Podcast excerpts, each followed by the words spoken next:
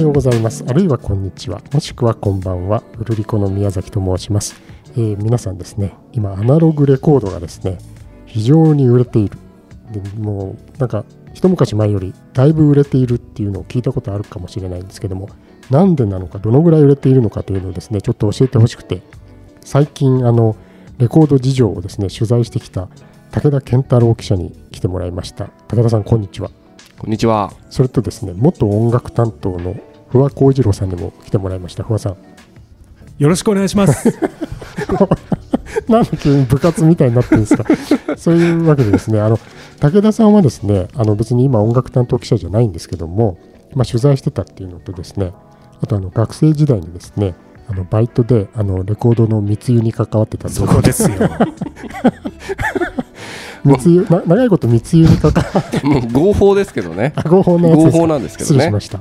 えーそのそういでも実際そういう仕事されてたんですよねそうです。そうですよね、ええそれでだからあのレコード事情にとても明るいということでですね、でまあ、取材もされたということで来てもらったんですけども不破さんはあのどうですか最近そのレコードとの関わりはあるんですあか、関わりはですね、ええ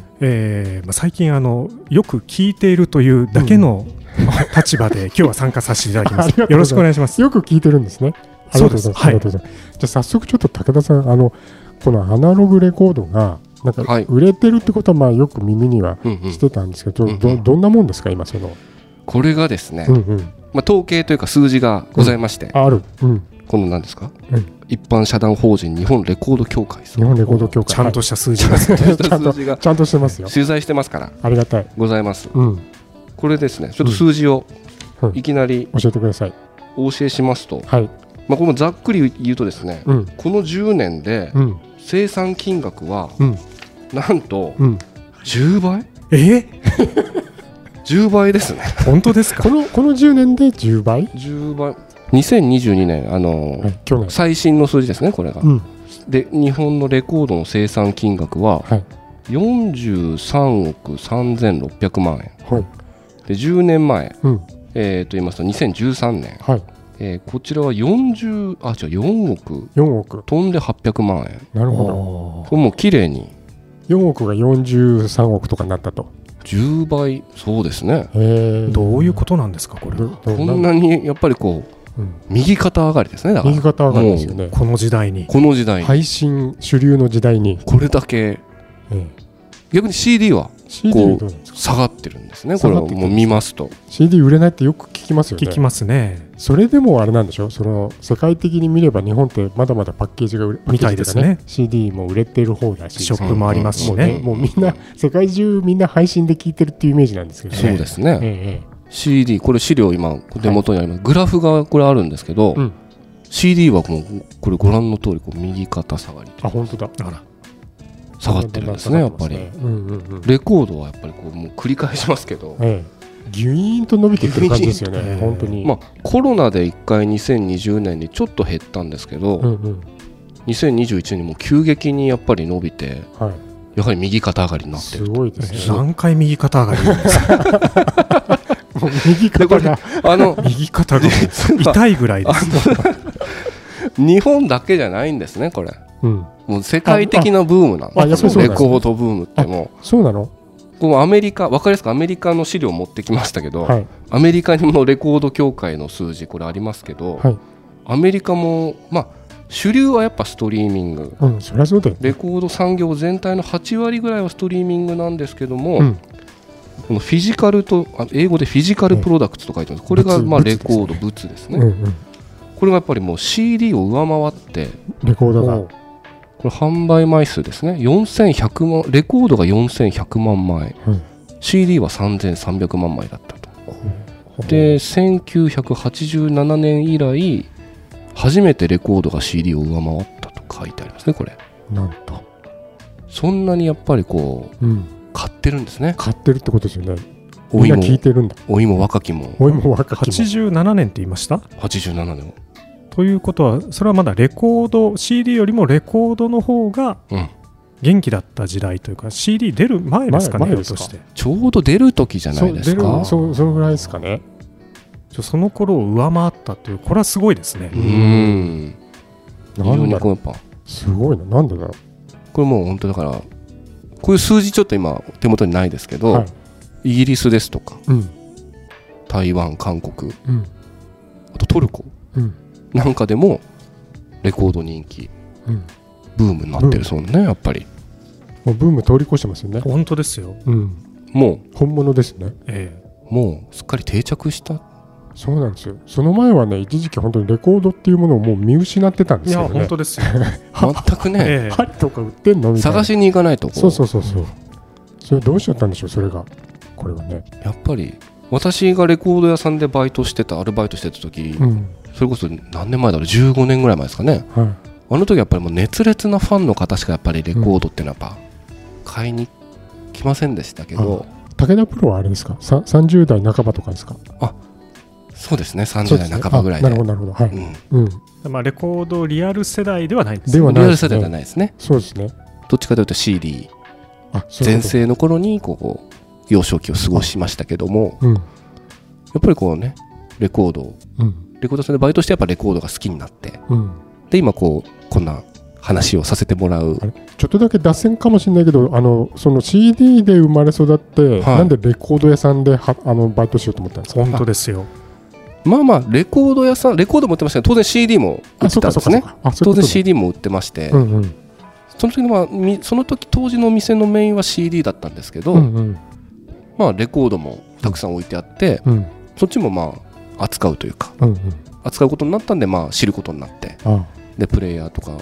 スピーカーとかなんかどうどうやって聞くのかみたいなところから教わったっていう感じですねあお店そこでそこでレコードの魅力についに出そう会でっすたわけねですねなんあかーもうまた本当にいやなんかこんなこと言ってるのかわかんないですけど本当に風風変わりな人たちがいっぱい来るんですよ それはしょうがないです。 それはしょうがないです。しょうがないしょうがないですだってしょうがないじゃないすご面白い世界があるんだなと思ってこうねへー好きな人たちまあ音楽、まあ、中身もね当う然ソフトの中身もいいし、まあまあまあまあそうねもうなんかこうもものとしてもやっぱりすごくそう魅力的でしたねなんか CD そう、まあ、ものの大きさって言いますうんかあ、そうだからこのねなんでこんな人気かっていうのはこのものとしての魅力を喋らないといけないですねああそうですねだからそれええ私はちょっとすいませんあの家にレプレイヤーないんですけどお二人はあるわけでしょ、ございます、ええだからそのなんか普段からレコードを手に取ってるからこのレコードの魅力っていうかなぜこんなっていうものとしての魅力をまずさなんあかー教えてくださいなんでしょうどうですかふわさんなんかものですか。ものまあ、ものという意味ではやっぱりこの大きさ、うんもうジャケの大きさですよね。はいうんうんうんうんジャケットもね、ええはい、もうあ3の0 30センチ約3 0センチそうのでですすよね。ぐら今い日物を持ってきてますけど、そうですね今あ日持ってきてくれてます、今いくつ日もね、ね、えー何枚も。なんと細野ハウスが今一番上にありますけど ね嬉しいですね 細野さんの顔がいいです顔がいねいですよね、うんこのいいねですねまあでもこのやっぱりジャケットのアートワークを楽しむには、はいまあ、CD じゃなくて LP だとあるレコードだとよく言われますけど、うんこうやって目の前にいやする本と当ですねやっぱりこれはもうもうしょうがないですねしょこうのがない存在感っていうのはそれはもうやっぱ CD のねジャケッえトえじゃ12センチじゃちょっとこの感じは出ないですからね。そうですね、うんまあでもこれがなんで今うん、そんな人気なのかというのは 武田さんはその取材してそうですそのレコードショップの方はなんとそうですお取っしゃっ材てたんです取材の成果を聞きたいよ。レコードショップの方は、うんこれはですね、うん最初にレコードの取材をしたのは、うん今から1年半ぐらい前ですかねはい、 1年半ぐらい前に取材した時はうん手間手間レコードを聴く手間なるほど、手間にうん逆にこう魅力を感じる人がうん増えたんじゃないかっていうのはうん取材先のまあレコードこれは製造に関わる人が言うおっしゃってましたけど、はいまあその今ねうん手軽に聴けるじゃないですか、もうなんすかぐこねうストリーミングサービスでスマホですぐスマホですぐ聞けますけどどこででもレコードっていうのは非常に手間かかるんですよね。本当そこうで。れですジャケットから出して、ええプレイヤーに乗せて、うんで針落として、うんでこうねスピーカーからこうそれでやっとスピーカーが流れてくるそうそうそうですよ あのプツプツ、プツプツ言いながらね,、プツプツ言ってからねこううん流れてくるっていう、うん、あのなんかなんですかね手間手間とですよね確かに。あれがいい逆にいいっていう人がやっぱいるいるんじゃないかって言ってまそそしれはあれたでね。すかそのい若い人であの最近レコードを知った人でもそうだってことなんですあよやっねぱ。そうだと思いますね。うんこんな動画も倍速で見る時代にですいかやら本当うん本当そうですよねみんな倍速だタイパだって言ってるのにね音楽を倍速で聴く人ってでもいないですよね。そういやそうさですすねがにそうだよね作風が変わっちゃいますからね。昔あのレコードプレイヤーで回転数間違えてあの変なことになるっていうことはありましたけどお俺は死んじまったなになるやつがそういうことじゃないです ねじゃないんですねいやそうですよねそう倍速で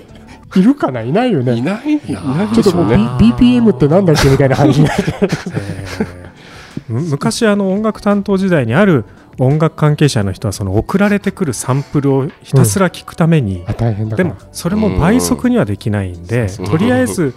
イントロうん、 A メロ B メロサビみたいうんな風に順番に聞いてって、うんうんえー途中ちょっと早送りするとか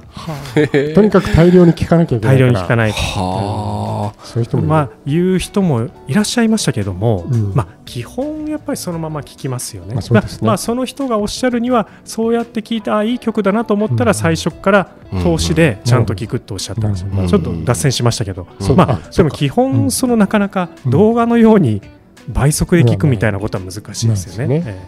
そえこれ何の話だっけこれで、でも物の魅力の話ですけ物の話そうど、ですよね物としての魅力の話ですけど、うん、あとやっぱりまあジャケットの大きさもさることながら、はいやはいっぱあのなんていうか私なんかあのレコードの盤あの黒い円盤のとかあるじゃない、うんうん基本的に黒いんですけど、うんうんこう中にはこう色付きのはいえおうカラーバイナルというありもますのがありま今して、日今あの日持ってきてるんですけど、いいですねちょっといいですかち出ょしっとてちょ。っとお願いしますよ、大事に扱ってください。レコードはね大事に使わないといけないおうそれはいつ頃手に入れこれたは。いいですねこれはですね、これはですね、えーっと昨年一昨年ですかね。ちょっとアーティストとタイトル言ってあげてくださいよこれねせっかくアーロン・フレイザーさんっていうのの、はいこれあのファーストアルバムなんですけど、はいおまあのセイムタイトルといったあの、はいこのアーティストあなるのほど名前がそのもうタイトルになってるあなるほどノラ・ジョーンズみたいなノもんでラ・ジすョーねンズですねそうですね これはああの取り出しましたよ出、しますとですねうん、ジャケットがピンク色なんですけどはいレコードの版もこう、はいクリアーなこうマーブルのピンク色になってるんですマーねこれブルなピンク色ですねこれがもうね皆さんあのボーリングの球をボーリングの球ですね ピンク色のボーリングの球だと思ってもらえれ ばそのまんまですね潰してる感じですね。そうですねそうですねボーリングの球と言われてしまうとちょっとなんか立つ瀬がないんですいけやどいやいやいやでもこういいいんんじゃいないいんですいいよねですよねだってこれがこれ,、ねがプレイヤーの上で回るわけ回るんですよ。そうこれが回るんです。ね楽しいでピンク、まあこれは今ピンクですけど、他にもいっぱいあ他にるもいんっでぱすいよね。うん本当ただの透明なクリア版とか。なるほどいやでもこれピンクとかいいんじゃないですか上がりますよね上がりますね。これはやっぱり、ねこれが回ってると、ね。これだけこでれがねね、音楽も非常にセクシーな 音楽音楽なんですあけりがど、とうございますいろいろそうなんですねいいんですね。ありがたいこれがね。これはでも本当にその物としてのパワーですよね本当ですねねストリーミングではこれはありえないのでね、そうですね。うんあと、なんかこう、変形版というかあれですけど、はいピクチャー版とかってあるんですよね。こうなんかあーはいアーティストのこう写真がありますよねあるあるある印。刷ありますよあれね印刷っていうんですかねされてるああれなん印刷っていいのなんていうんですかなんねて言うんですかね。でもどうやって作るプリントの、プリントはプリントプリントって言いますあよね。りますよねまあ、それ CD でもあるけどねあるけどやっぱ大きさが違うもんあーねそうですうね。んうんとかあとなんかねハート型になってたりとあーありかますねねえ変ハ形ート型ハートあり型まだかすありまら聞ける部分はあうんの真ん中のこうすそこ。どこだけなあーじゃあ、ほぼシングル版みたいなもんですねそういうことだよねそういう変形版もね そうですよあっねたりしてこう楽しいなんかあの高見沢さんのギターみたいなみたいなレコードみたいなそうですね高見沢さん、ああるれ、日弾きにくいっておっしゃってましたけどね。あの、テ レビで。自分で言ってんの、ええごめんなさい今のはあのアルフィーの高見沢さんのことですねあのすいませんでしたはいそれで何でしたっけだから物としてのそういう魅力があるわけじまゃあないいっですかぱいね、あるんですよこはうい手元に置いておくとええあの聞くだけじゃない楽しみっていうのがいっぱいあるんですねあのあれでしょお二人ともそのねプレイヤープレイ始めたら立てかけるでしょ、このでっかいそこですねよ。ね立てか出けかてけますねやっやぱっりぱりねあの、別にお客さんがいるわけでもないのに、ナウプレイング的に立てかけま すそう。そうそういいですねえいらっしゃいませえもう一人、一人ジャズ喫茶ですね。いいですよね、ええまあそれでもう雰囲気がね部屋の雰囲気がもうい変や、わる本当ですよ。このでっかいやつが立ってるだけでね本当です。いいなですなんならもう、スポットは当てたいぐらいですけども、さすがにそういう証明はないんいやで、いや、やってくださいよ、そこまで。あるでできしょることなら、あの、地下のデラックスオーディオルいーム、や、ないです二。人とも、一戸建てであるでしょ。欲しい。聞いてますよ。それ願望です。安心してください。願望ですか願望で。そうですすか。はい。多分一生叶わない願望ですね、そあ、れは本当にはい。あれ、武田プロはどこで聞いてるんですかいやうちもだから普通にリビングですねあリビングねにステレオのセットを置いて、はいはい。あのーキャビネットの上にスピーカーどんどんと置いて、うんうん間にプレイヤーがあってで、どこに立ち立てかけんのプレイヤーのあのかカパッとかあ開けると蓋が蓋がこうなんか立てかけられる蓋のところにこうジャケットをこう立てかけられるようになってまそしおーいいですてねそそういう想定に本当になってるやつ。なってますああ。それはいいですね。非常にこうなんか便利なあれ、フワちゃんはどこに立てかける私はですね、どこに立てかけるかの 知りたいじゃん。レコードプレイヤー、これで部屋の息分が変わってくるから。 知りたいじゃない。どいやどここれで、がですね、えこれがもう、これ言うと本当にえうん夢がないんで すけど、レコードプレイヤーの後ろとうん、壁の間 に、なんかちょっとジそれャケだがけ隠れてるんでダす。サ なんかイーゼルみたいの買いなさいよ、安いのは。本当ですよ、ね。 100円ショップでもあるんだからさ。本当です。本当、物の魅力とか言いな言がってら、と、言全い然なが存在らの半扱分い。半分隠れてるって いう、ダメじゃないですか、本当で。すね。いや、でも本当に、でもその立てかけるのは、このレコードを聴く人の楽しみの一つに入ってますよね。必ず入ってますあねりま。確実にありまそうすですね。このナウプレイングをしたいわけですよね。そうですねそうです。そうですええあともうちょっとマニアックなこと言っていいですかあどうぞマニアックというかもうフェティシズム的な感じなんですけえど何何あの古いじゃん古いものがやっぱあるじゃないですかレコード、あります。うんうん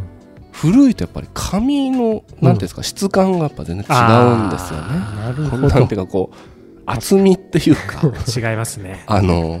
当時の紙ってやっぱなんかこうまああれなんですかね。ぜ贅沢と言ったらあれなんですけど、うん確かにあの、なんていうんですかね。あ今なんかビートルズ取り出してますよビー。トルズですよ。ビートルズそれ何ですか？これレッド・イット・ビーですね、はいこれ多分なこれはまあ再発版、はい再発の国内版だと思うんですけどはい。やっぱこう紙の厚みが、うん。まあ、厚みというか何ていうのかな質感とかあと匂い匂い匂いねそこですよ。あったあったあった。ねそうそうそう。匂いこれ何の匂いって何なのあのレコードの匂い。これはでも古本屋の匂いとも違いますしね。違いますねなんですかまあ同じ紙ではあるんですけど、なんだろなうんか違いますよね。うなんかこうねうん。視聴覚室みたいな匂いいいことあんたいいこと言いますね。視聴覚室の匂い。こう何とも言えないそうですね。別にこの時代に生きてたわけじゃないんですけどえそりゃそうでしょ。30代半ばなんでしょ。なんかなんかこう懐かしい感じえまあの、このジャケのすれ具合っていそうんでれすぐからいはね。いいですよね。これちょっと今ねお見せできないのが残念ですけど、それぐらいいいですよね。必ずもうこの角のとこはやっぱりねちょっとうんち丸ょっまっとてね丸まっきますし、てまあそう。評価で言えばそんなに状態は良くないと思うんですけど、うんお店に売られてたら、なんかこうねこうなっててもこう愛せるみたいなそうですねむしろこれがそうそうそう。ビートルズのアルバムがピカピカだったピカらピカツルツルじゃちょ嫌っだとよねね。なんか、うん、違うだろうって感じしますよね。感じもしますようね。うんんっていうねだからこれを一度こう手にしちゃうと、やっぱりハマっちゃうんでしょうね。そうですね今まで知らなかった人も。本当ですねうん。中毒中毒性が、うん。あとこう、レコード盤を、うんこう、両手の平でね 平で、挟んで平わかりますパッと挟んええで、こう、くるっとね回すっていう、回すあの、ああいうなんか一つの所作が、ええセット、セットになそっうてでますすよねね。。そうですよねあれをこうなんか手慣れてこうくるっとこええ回してうね盤を一回転させてさせるみたいなそうですよ状態見るみたいなええね、ちょよあくれいらっしゃいましたね。ちょっと晩見してとかです晩ねね。えぶっきらぼうな感じでぶっきらぼね。うえでも妙にこう扱い方はうまいっていそうそうそうねそう、そうなんですよね。そういうのあのあるじゃないですかありますねそのそういう所作もなんかこう大人になってきたなみたい な通過儀礼みたいなとこあるじゃないですか限 り俺も一丁前にレコード盤回せるようになった DJ みたいですね同じ回すでも意味が違い回ますし方違うんですけどね、まあ、そういう所作とかなんかそのやっぱ物物の良さその小さい CD 版では起こらないええ所作ですとか、そこまであすなんかねね、うん物が大きいからこう動きもどうしてもでかくなりますよねそうでなんすかよねそうですね。わざわざ感がどんどん出てくるんですよ、うんわざわざ感が。ねそうですね。そうですね、まあ、でも武田さんはご存じないと思いますけど、はいはいまあ、宮崎さんと私はね、うんちょうどレコードから CD に切り替わる時期っていうのを、はいはい多感な時期に経験してますから、そうですうん多感な時期恐れ入ります 私にもそんな時期があったのでしょうえかあったはずですあ。ったんですかあったことにしてください。いやだからねあええのあここで一旦 A 面を終わらせていただきたいと思いますこの後 B 面に行かせていただいていいですかはいはい そうですか、はいいいですせっかくねレコードの話レをしてコるーんでドの話だからやっぱまだ B- お音の話何もしてなそいれそれは B 面で B 面で話したん B 面で話したんです物の話でえええ A 面の終わり方って何かあえりこますかこれで終わりますあこれでいいんですか、ええ皆さんぜひあのレコード好きな方など B 面もお聞きになってください今日もうるるっとした一日をお過ごしください